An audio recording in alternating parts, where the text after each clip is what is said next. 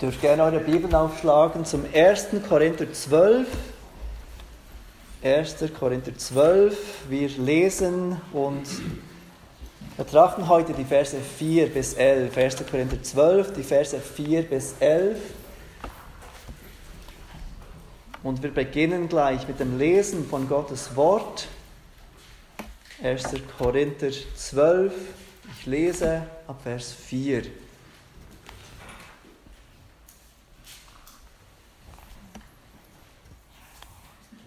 Der Apostel Paulus schreibt an die Christen in Korinth folgende Worte. Es bestehen aber Unterschiede in den Gnadengaben, doch es ist derselbe Geist. Auch gibt es unterschiedliche Dienste, doch es ist derselbe Herr. Und auch die Kraftwirkungen sind unterschiedlich, doch es ist derselbe Gott, der alles in allem wirkt. Jedem wird aber das offensichtliche Wirken des Geistes zum allgemeinen Nutzen verliehen. Dem einen nämlich wird durch den Geist ein Wort der Weisheit gegeben, einem anderen aber ein Wort der Erkenntnis gemäß demselben Geist. Einem anderen Glauben in demselben Geist, einem anderen Gnadengaben der Heilungen in demselben Geist, einem anderen Wirkungen von Wunderkräften, einem anderen Weissagung, einem anderen Geister zu unterscheiden, einem anderen verschiedene Arten von Sprachen, einem anderen die Auslegung der Sprachen. Dies alles aber wirkt ein und derselbe Geist, der jedem persönlich zuteilt, wie er will.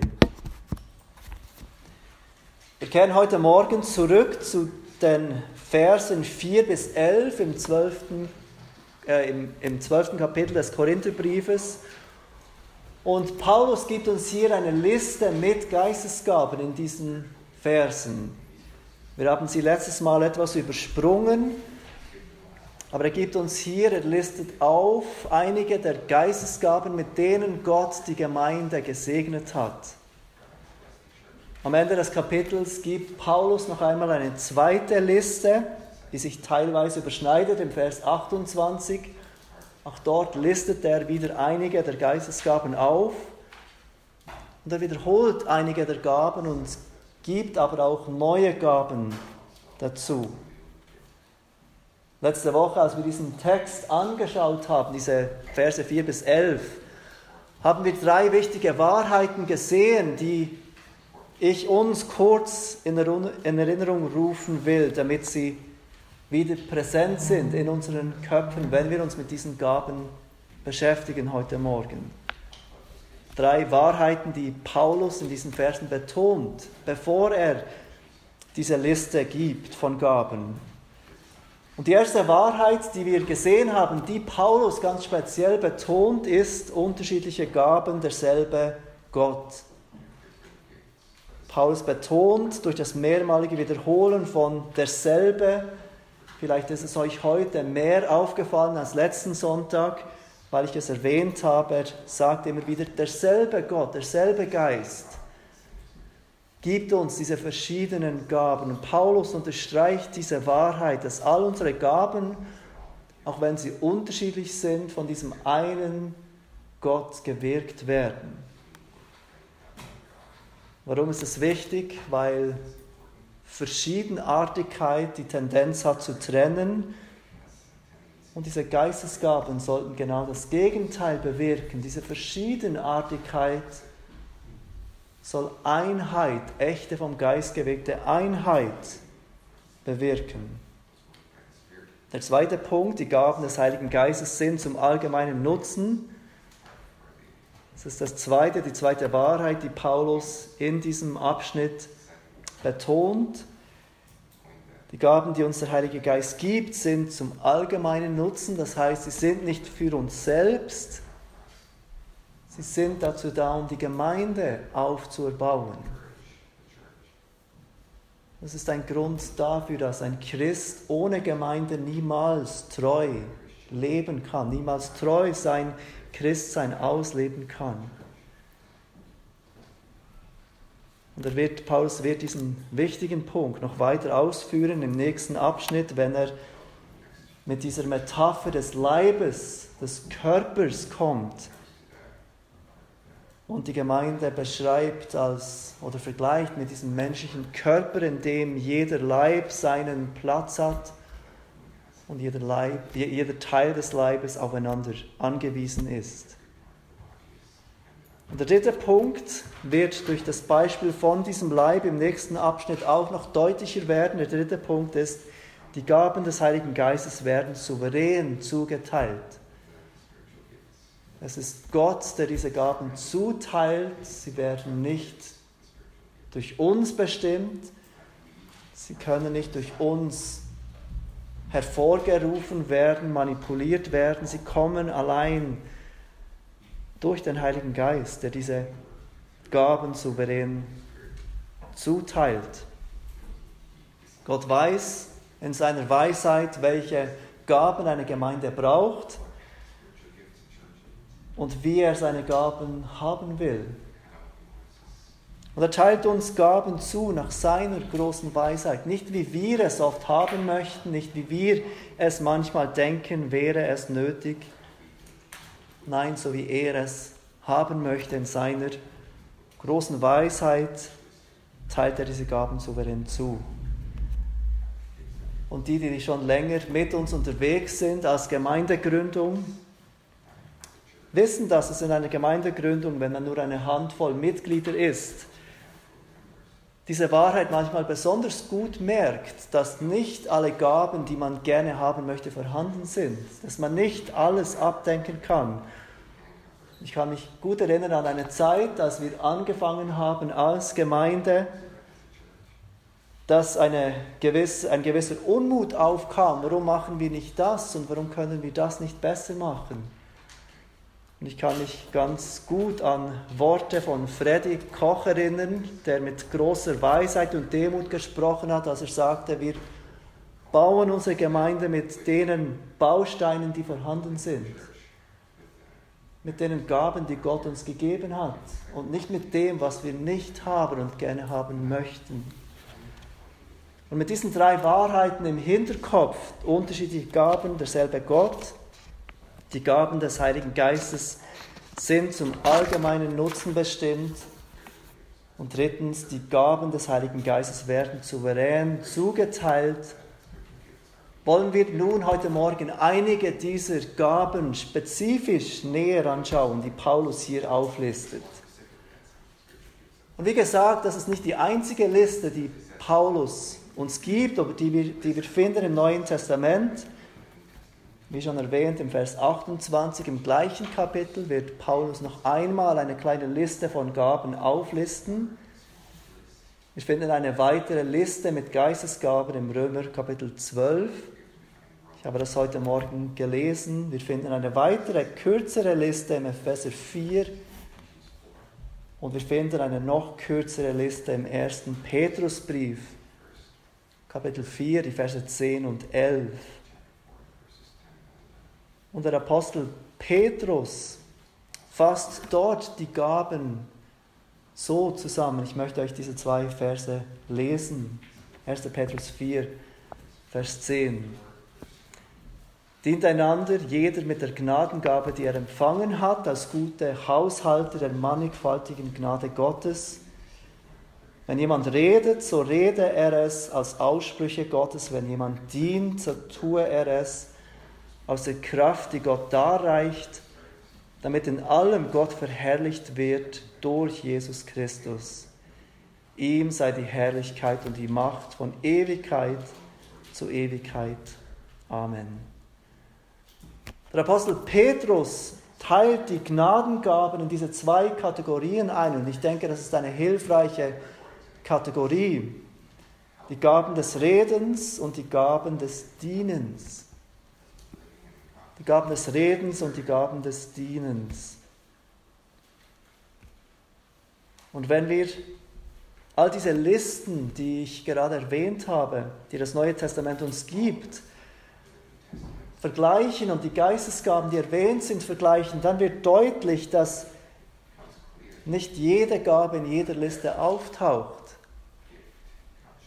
Und so sehen wir, dass keine dieser Listen vollständig ist und dass es Gaben gibt, die auch nicht aufgeführt sind. Und so ist auch die Liste in unserem Abschnitt vom 1. Korinther 12 nicht vollständig und es ist wichtig, dass wir das im Hinterkopf behalten und nicht denken, wenn wir keine dieser Gaben haben, dann haben wir keine Gabe des Heiligen Geistes. Bei manchen Gaben ist es gar nicht so einfach zu wissen, was genau sie bedeuten oder bedeutet haben, weil es keine Erklärung dazu gibt.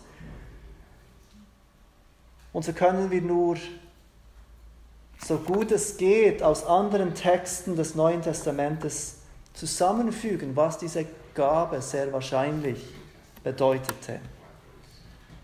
Und jetzt wollen wir diese Liste anschauen und wir geben, gehen einmal diese Gaben durch. Paulus erwähnt, als erste Gabe das Wort der Weisheit. Das Wort der Weisheit. Ihr seht es im Vers 8. Dem einen nämlich wird durch den Geist ein Wort der Weisheit gegeben. Das Wort Weisheit an und für sich beschreibt eine Fähigkeit zu verstehen und danach zu handeln. Eine Fähigkeit, etwas zu verstehen und danach zu handeln sich zu überlegen, okay, wenn das stimmt, wenn ich das verstehe, was bedeutet das dann für mich oder für andere? Und wie wir vermehrt gesehen haben, war Weisheit etwas, das die Menschen in Korinth liebten. Weisheit war etwas, das die Leute in dieser Kultur in Korinth hochachteten, wonach sie strebten.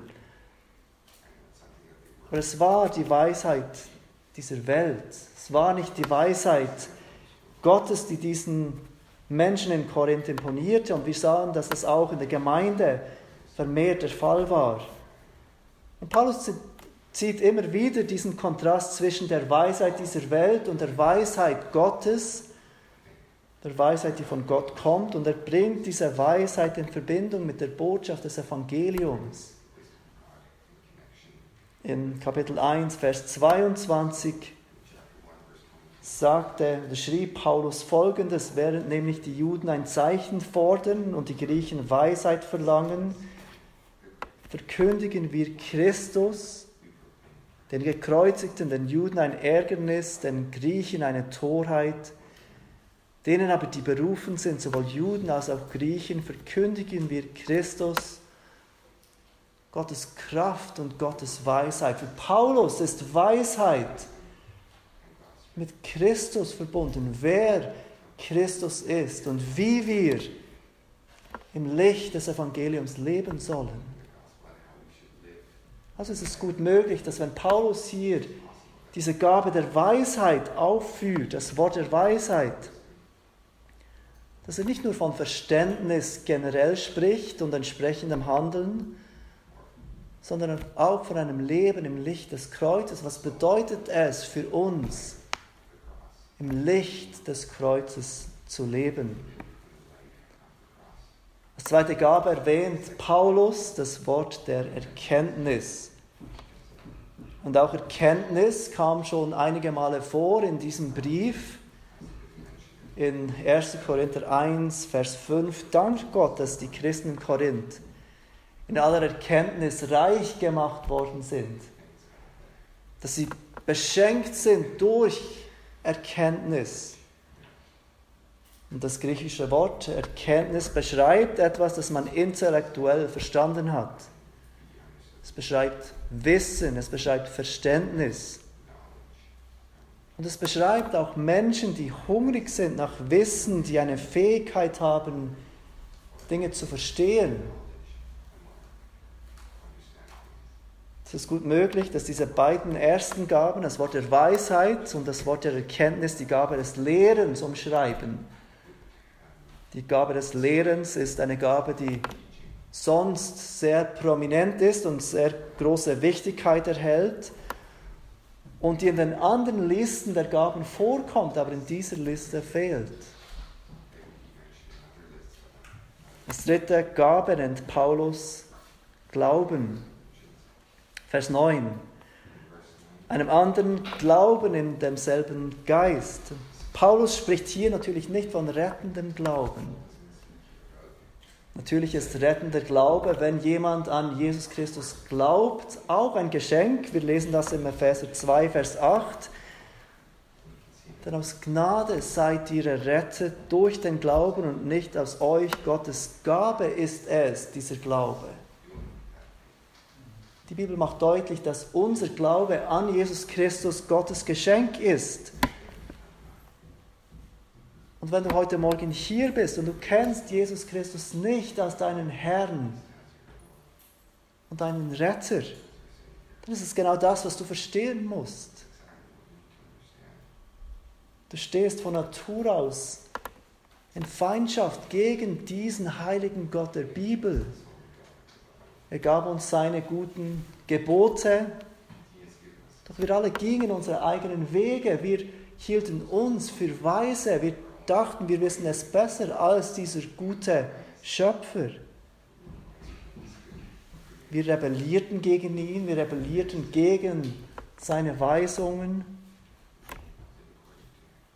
Doch in seiner Liebe und Gnade errettete Gott Menschen völlig unverdient. Allein aus Gnade, Gott schuf die Grundlage für unsere Rettung, indem er seinen eigenen Sohn den Herrn Jesus Christus bestrafte mit der Strafe, die wir verdient hätten. Jesus stirbt am Kreuz. Er trägt unsere Schuld und nach drei Tagen aufersteht er von den Toten siegreich aus dem Grab und besiegt die Macht des Todes und die Macht der Sünde. Und er wird erhöht zur Rechten Gottes als Herrn der Herren und Könige der Könige, der einmal zurückkommen wird. Die Bibel ruft dich auf, wenn du das noch nicht getan hast, umzukehren von deinen Sünden und auf Jesus zu vertrauen, ihn als Herrn und Retter zu bekennen. Und alle von uns, die das schon getan haben, taten dies wegen diesem Geschenk des Glaubens das Gott uns gab in seiner großen Gnade. Aber es ist nicht von diesem Glauben, von dieser Gabe des Glaubens, der, von der Paulus hier spricht, von dieser Gabe des Glaubens, die jeder Christ bekommen hat. Paulus spricht von einem Glauben, der nicht jeder Christ hat. Seht, wie er es sagt im Vers 9, einem anderen Glauben, in demselben Geist. Paulus macht deutlich, dieser Glaube hat nicht jeder Christ. Es handelt sich um einen besonderen Glauben und einen anderen Glauben als diesen rettenden Glauben. Jemand hat diesen Glauben, hat diese Gabe des Glaubens so beschrieben. Wahrscheinlich fördert diese Gabe eine überschwängliche, robuste optimistische Annahme von Gottes souveräner Liebe und Erbarmen, um einer beunruhigten Gemeinde Mut zu geben in unsicherer Zeit.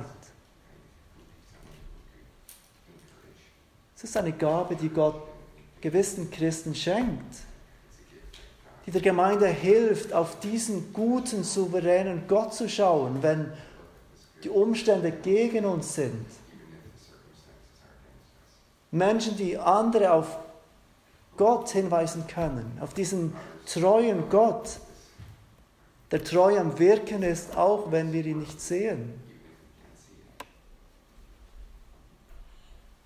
Was für eine wichtige Gabe Paulus hier anspricht mit einem Satz. Eine Gabe, die besonders in der heutigen Zeit so gebraucht wird in der Gemeinde, wo wir so schnell auf Umstände schauen, wo sich alles darum dreht, um was passiert um uns herum, brauchen wir Menschen, die sagen, schaut auf Gott, der immer treu ist. Lasst uns ihm vertrauen, lasst uns auf ihn hoffen. Lasst uns neuen Mut fassen in seinen Versprechungen. Nach diesen ersten drei Gaben, die Paulus erwähnt hat, kommt er jetzt zu den etwas spektakuläreren Gaben. Zu denen Gaben, um die sich meistens die Diskussionen drehen, wenn es um die Geistesgaben geht. Die Gaben, die umstrittener sind. Als viertes listet Paulus die Gabe der Heilungen, Gnadengaben der Heilungen. Ich glaube, die natürlichste Art, diese Gabe zu verstehen, ist, dass es eine Gabe beschreibt, Menschen von Krankheiten zu heilen. Ich glaube, so würden wir natürlicherweise eine Gabe der Heilung verstehen.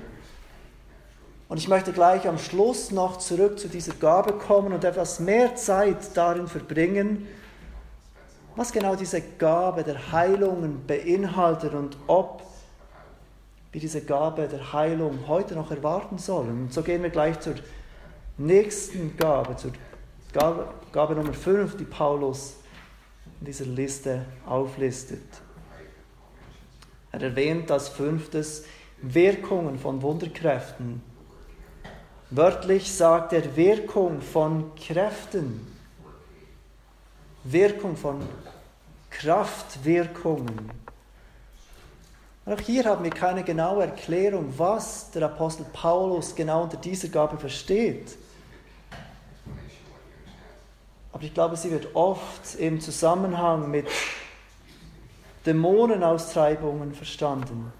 Wir werden diese Gabe auch aktiv sehen im Neuen Testament, wenn wir uns gleich mit ein paar Stellen zu den Krankenheilungen anschauen. Als nächste Gabe erwähnt Paulus sechstens Weissagung. Das ist eine Übersetzung des griechischen Wortes Propheteia, also was wir oft auch unter der Gabe der Prophetie verstehen. Und es beschreibt eine Fähigkeit, Gottes Willen und Gottes Absichten zu offenbaren, offenbar zu machen, bekannt zu machen. Und wir werden diese Gabe noch separat anschauen wir wollen das nicht in dieser kurzen Zeit tun. Paulus wird auch noch mehr zu dieser Gabe sagen. Die siebte Gabe, die Paulus erwähnt, ist die Gabe, Geister zu unterscheiden. Die Gabe, Geister zu unterscheiden. Und sehr wahrscheinlich steht diese Gabe im Zusammenhang mit der sechsten Gabe, der Prophetie und beschreibt eine Beurteilung von Prophetie. Ein Geister unterscheiden im Zusammenhang mit offenbarter Prophetie. Im 1. Johannesbrief ruft der Apostel Johannes uns auf, Geister zu prüfen.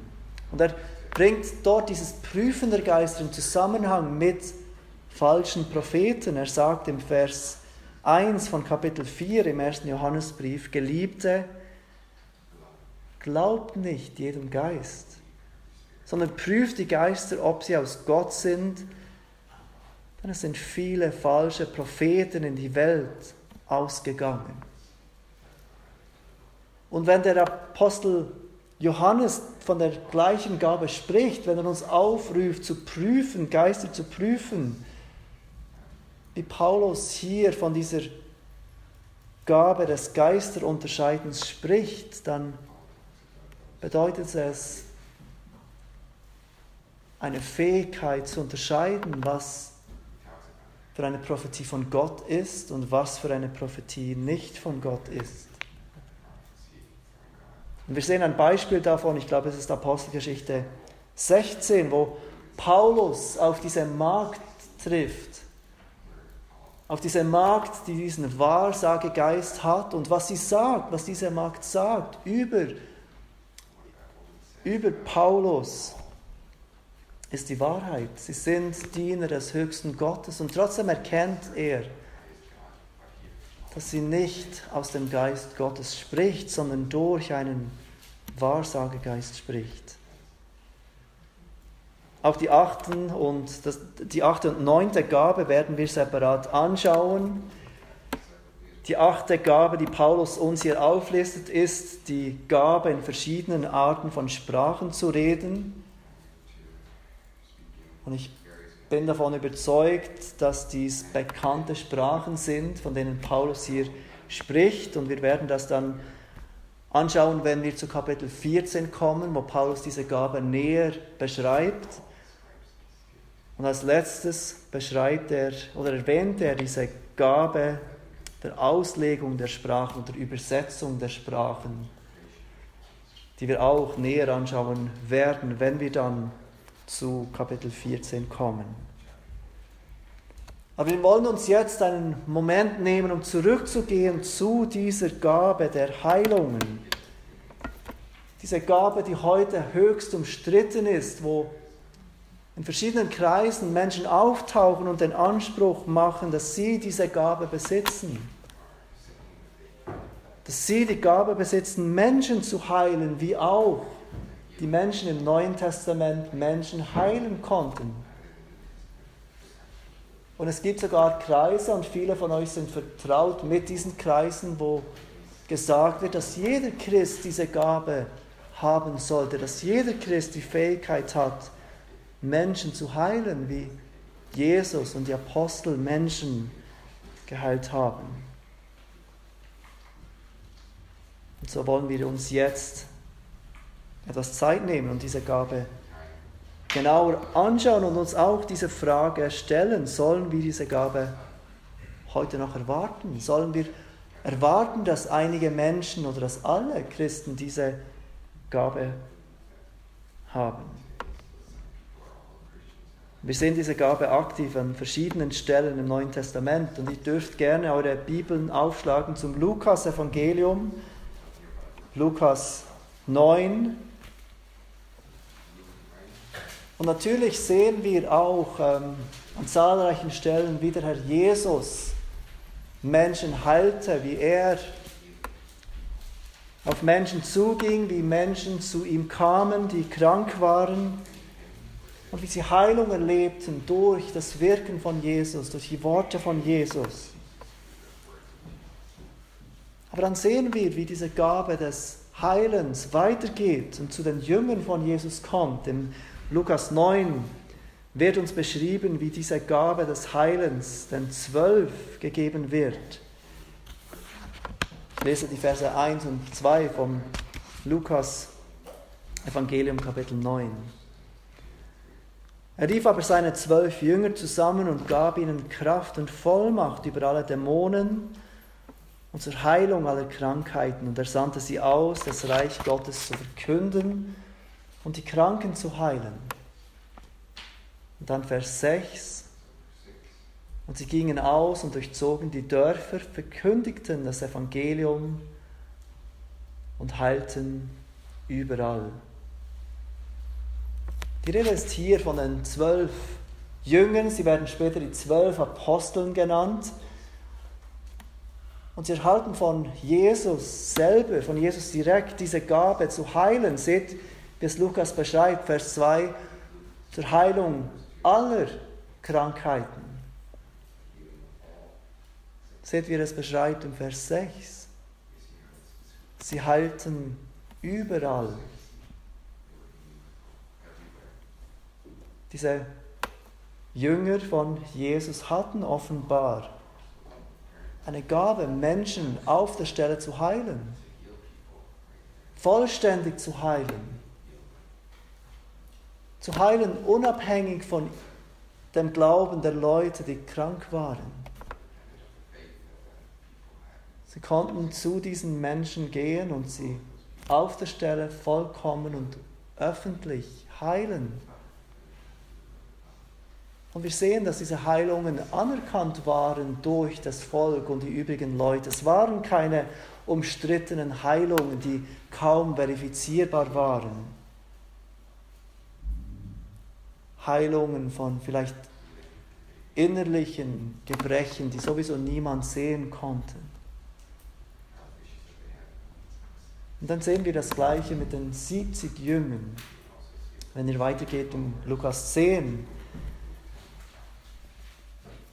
sehen, dass Jesus, nachdem er die zwölf Jünger ausgesandt hat, sein Reich zu predigen, das Evangelium zu verkündigen, zu verkündigen, dass es Frieden gibt mit Gott durch Glauben an Jesus Christus, dass er diesen Auftrag an 70 Jünger gibt, an 70 weitere Jünger.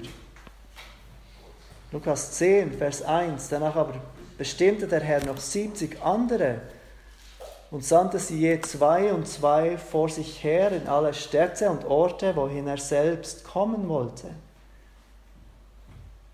Jesus sendet die 70 aus. In den Versen 8 bis 9 lesen wir ihren Auftrag. Jesus sagt zu diesen 70, und wenn ihr in eine Stadt kommt und sie, auch, und sie euch aufnehmen, da esst, was euch vorgesetzt wird. Und dann sagt er ihnen und heilt die Kranken, die dort sind. Und sagt zu ihnen, das Reich Gottes ist nahe zu euch herbeigekommen. So diese 70 sollen hinausgehen in diese Dörfer. Sie sollen das Reich Gottes predigen. Und sie sollen die Kranken heilen, die dort in diesem Dorf sind. In Vers 17 lesen wir, dass diese 70 Jünger zurückkehren und sich darüber freuen, dass sogar die Dämonen ihnen untertan sind. Und ich glaube, von diesen Worten, von diesem Erstaunen der Jünger her, sogar die Dämonen sind uns untertan, können wir daraus schließen, dass auch ihre Heilungen erfolgreich waren. Dass sie erfolgreich diesen Dienst, den Jesus ihnen gab, ausführen konnte und tatsächlich wie diese zwölf auch erfolgreich Kranke heilen konnten. Auch wieder so, dass es andere verifizieren konnten, so dass es ein Beweis darstellte, dass das Reich Gottes nahe zu ihnen gekommen ist. Wir sehen die Gabe der Heilungen weiter in der Apostelgeschichte. Lukas, der uns genau, gerade diese Dinge beschrieben hat im Lukas-Evangelium, beschreibt uns weiter auch das, was in der Apostelgeschichte geschieht. Und ich möchte euch bitten, zur Apostelgeschichte 3 zu gehen. Apostelgeschichte 3. Dort sind wir nach Pfingsten. Der Heilige Geist ist auf die ganze Gemeinde gekommen. Und trotzdem bleibt diese spezielle Position der Apostel, diesen Unterschied zwischen der Gemeinde und der Apostel. In Apostelgeschichte 3, Vers 1 lesen wir, und wir lesen den Abschnitt bis Vers 11. Petrus und Johannes gingen aber miteinander in den Tempel hinauf um die neunte Stunde da man zu beten pflegte. Und es wurde ein Mann herbeigebracht, der lahm war vom Mutterleib an, den man täglich an die Pforte des Tempels hinsetzte, die man die Schöne nennt, damit er ein Almosen erbitten konnte von denen, die in den Tempel hineingingen. Als dieser Petrus und Johannes sah, die in den Tempel hineingehen wollten, bat er sie um ein Almosen. Da blickte ihn Petrus zusammen mit Johannes an und sprach, siehe uns an. Er aber achtete auf sie in der Erwartung, etwas von ihnen zu empfangen. Da sprach Petrus, Silber und Gold habe ich nicht. Was ich aber habe, das gebe ich dir. Im Namen Jesu Christi des Nazareners steh auf und geh umher. Und er ergriff ihn bei der rechten Hand und richtete ihn auf. Da wurden sogleich seine Füße und seine Knöchel fest, und er sprang auf und konnte stehen, lief umher und trat mit ihnen in den Tempel, ging umher und sprang und lobte Gott. Und alles Volk sah, wie er umherging und Gott lobte. Und sie erkannten auch, dass er derjenige war, der am Almosen, um des Almosens willen an der schönen Pforte des Tempels gesessen hatte. Und sie wurden mit Verwunderung und Erstaunen erfüllt über das, was mit ihm geschehen war. Da sich aber der geheilte Lahme zu Petrus und Johannes hielt, lief alles Volk voller Staunen bei ihnen zusammen in der sogenannten Halle Salomos. Die Apostel Petrus und Johannes konnten diesen Mann heilen mit ihren Worten. Sie, sie äh, befielen ihm aufzustehen und herumzulaufen. Dieser Mann, der gelähmt war. Dieser Mann, der bekannt war unter dem Volk, dass er nicht laufen konnte. Seine Heilung hing nicht davon ab, wie fest er glaubte, wie viel er glaubte. Seine Heilung war ganz sicher nicht deswegen, weil er genug zahlen konnte. Denn er hatte kein Geld.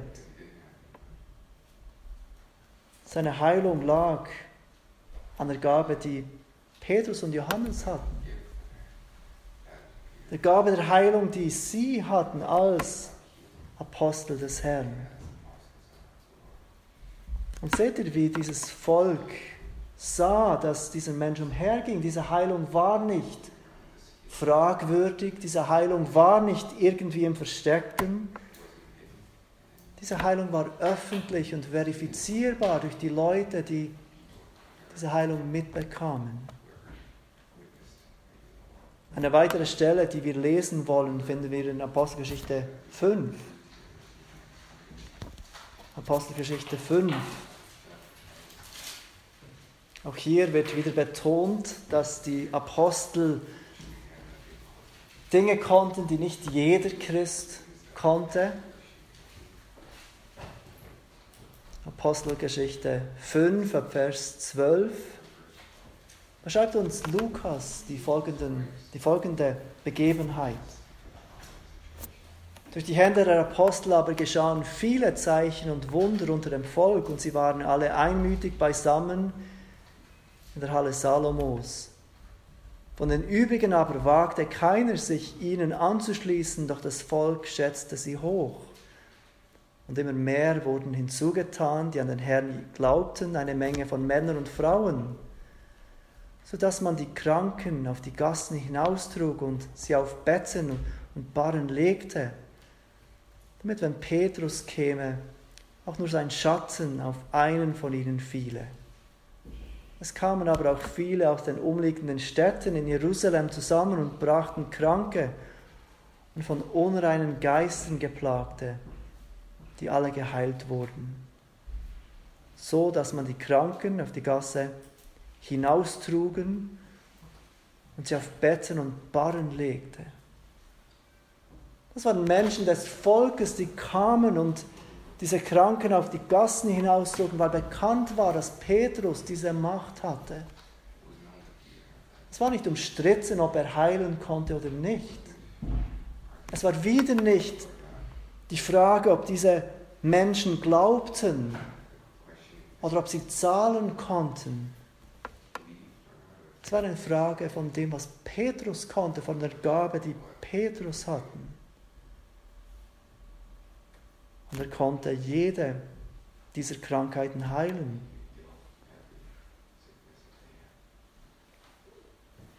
Wenn wir die Apostelgeschichte weiterlesen, dann sehen wir, dass die Gabe des Heilens nicht nur bei dem Apostel Petrus aktiv war, sondern auch bei Paulus. In Apostelgeschichte 19, Verse 11 bis 12 lesen wir die folgenden Worte, die Lukas uns weiter beschreibt. Und Gott wirkte ungewöhnliche Wunder durch die Hände des Paulus, sodass sogar Schweißtücher oder Gürtel von seinem Leib zu den Kranken gebracht wurden und die Krankheiten von ihnen wichen und die bösen Geister von ihnen ausfuhren. Es gibt noch weitere Beispiele, die wir nennen könnten, wie Gott durch die Apostel und durch die Menschen, die mit den Aposteln zusammen wirkten, auf ganz wundersame Weise wirkte. Aber seht ihr, wie das Neue Testament diese Heilungen beschreibt? Sie alle sind vollständig. Sie alle waren öffentlich. Sie alle geschehen auf der Stelle für alle verifizierbar. Das sind Heilungen, die niemand bestreiten kann. Und sie standen im Zusammenhang mit denen, die Jesus direkt ausgesandt hat, seine Botschaft zu verkündigen. Sie dienten dazu, diese Botschafter und ihre Botschaft zu bestätigen, mit göttlicher Autorität zu bestätigen, diese Menschen verkündigen mein Wort. In einer Zeit, wo es noch kein neues Testament gab, in einer Zeit, wo wir noch nicht prüfen konnten, was diese Menschen sagten. Das ist ein großer Kontrast zu den Heilungen, die wir heute sehen, zu diesen gewissen Menschen, die behaupten, diese Gabe des Heilens zu besitzen. Weshalb können diese Menschen nicht alle heilen? Weshalb gehen diese Menschen nicht in die Spitäle, dort, wo die wirklich Kranken sind? Weshalb kann man ihre Heilungen nicht verifizieren, auch in einer Zeit, wo jeder ein Smartphone hat, wo es Social Media gibt?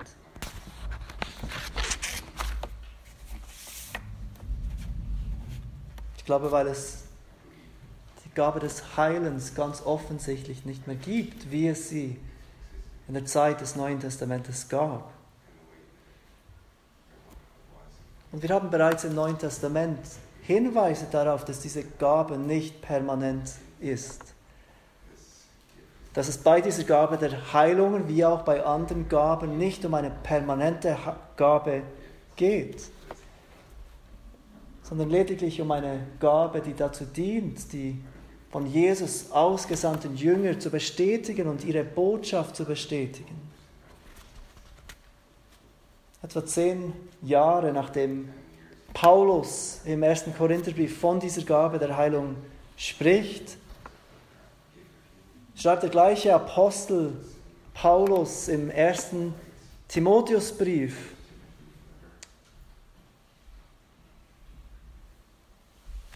den folgende Worte. Er schreibt an diesen ähm, jungen Pastor Timotheus, der in Ephesus wirkt.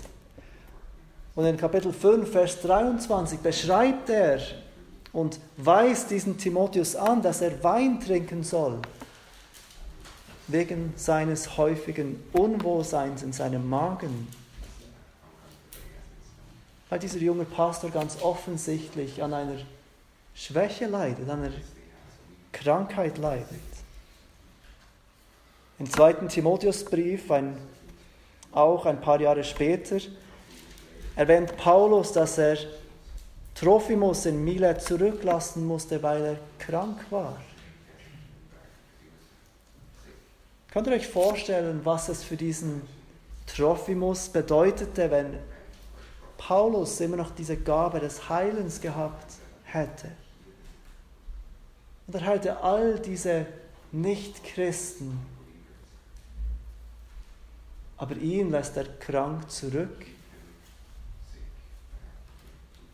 Ich glaube, das Neue Testament gibt uns Hinweise darauf. Es sagt es nicht ausdrücklich, dass diese Gabe der Heilung nicht permanent sein will, aber es gibt uns Hinweise, dass diese Gabe nicht für immer bestimmt ist.